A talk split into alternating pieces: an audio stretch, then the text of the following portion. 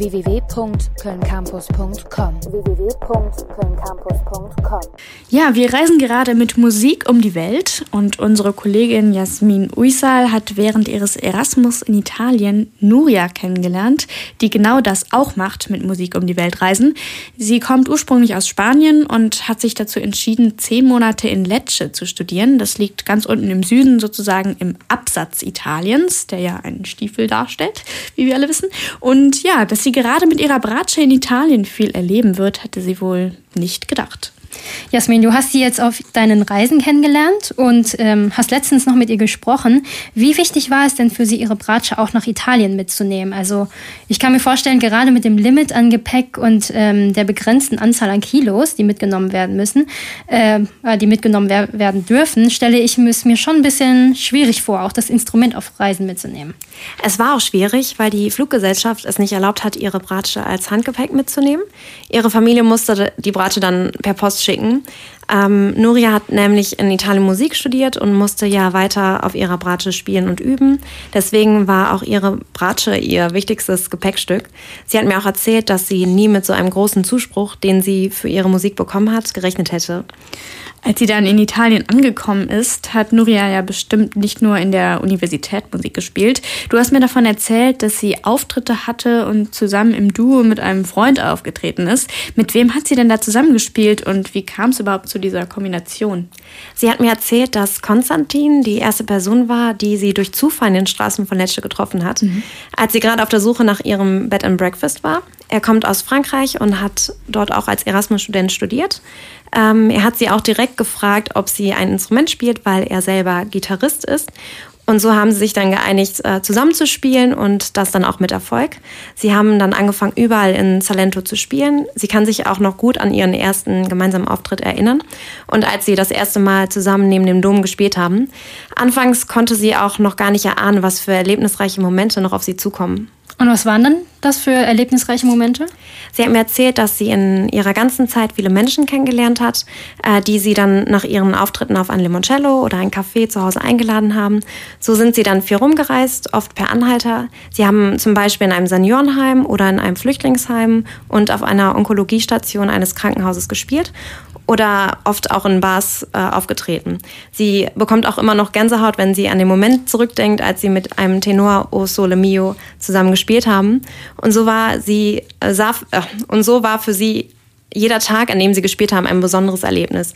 Äh, ich war auch einmal während meiner Zeit bei einem ihrer Auftritte in der Fußgängerzone dabei konnte miterleben, wie die Leute stehen geblieben sind und begeistert zugehört haben. Ach cool. Waren die Reaktionen denn immer so positiv oder haben Sie auch mal eher schlechtere Erfahrungen gemacht? Natürlich war nicht jeder Tag, an dem Sie auf den Straßen gespielt haben, erfolgreich. Besonders im Winter war es sehr kalt und nicht so viele Menschen unterwegs. Sie hat mir auch erzählt, dass es an den Wochenenden oft schwierig war, da die Straßen so voll von Menschen waren, sodass sie oft gar nicht gehört wurden oder auch die Fußgänger keine Chance hatten, stehen zu bleiben. Aber auch an diesen schlechteren Tagen hatte sie viel Spaß am Spielen und hatten viele interessante Leute getroffen. Daher ist für sie das Musizieren auf der Straße etwas ganz Besonderes, weil sie dadurch immer neue Leute kennengelernt haben, mit denen sie später Freunde wurden, zusammen auf Konzerten gespielt haben und sich dadurch neue Möglichkeiten ergeben haben.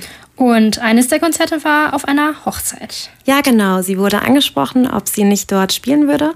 Und so konnten sie die Zeremonie musikalisch begleiten und haben auch später während des Essens auf einer Terrasse gespielt. Weißt du denn, ob es für Nuria irgendein ganz bestimmtes Highlight gegeben hat oder einen besonderen Anlass, bei dem sie spielen durfte? Nicht nur ein. Also das, der erste Anlass, wo sie spielen durften, äh, war direkt nach zwei Wochen. Da wurden sie gefragt von einem Pärchen, ob sie nicht auch in ihrem Restaurant spielen könnten. Das haben sie dann mehrere Mal Male gemacht und dadurch entstand auch eine Freundschaft mit den Besitzern. Ein anderes Mal haben sie auch die Sängerin Claudia Gianotta getroffen, mit der sie dann gemeinsam in Bars aufgetreten sind. Ein anderes Paar war Maria und Marcello, die für sie wie Adoptiveltern waren, Adoptiveltern waren. Durch sie haben sie auch die Musikrichtung Pizzica kennengelernt, die typisch für diese Region ist. Sie haben auch mit den besten Pizzica-Musikern aus Puglia zusammengespielt. Äh, Nuri hat mir auch erzählt, dass sie mit einem der Bands einen Song aufgenommen hat und ähm, bei drei Konzerten mitspielen durfte. Ein bis zweimal die Woche haben sie dann auch auf einer Terrasse einer Bar gespielt. Ähm, dort haben sie dann auch ein Abschlusskonzert mit anderen äh, Erasmus-Studierenden gegeben. Okay, das ist schon eine ganze Menge. Also in diesen zehn Monaten konnte Nuria auf jeden Fall viele Erlebnisse sammeln, an die sie sich bestimmt ja heute auch noch gerne zurückerinnert.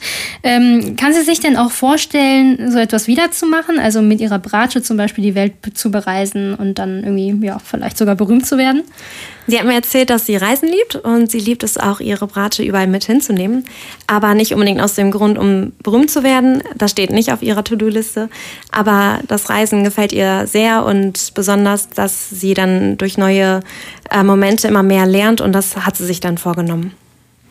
Also es ist eher ein leidenschaftliches Hobby von ihr und sie verfolgt da keine, keine großen Pläne, was ihre musikalische Karriere angeht. Das habe ich sie auch gefragt und äh, sie war sich noch nicht sicher. Sie studiert neben Musik auch Biochemie und möchte sich jetzt auch noch nicht festlegen. Momentan hat sie mit ihrem Freund Konstantin und anderen Freunden ein Gemeinschaftsprojekt in Planung.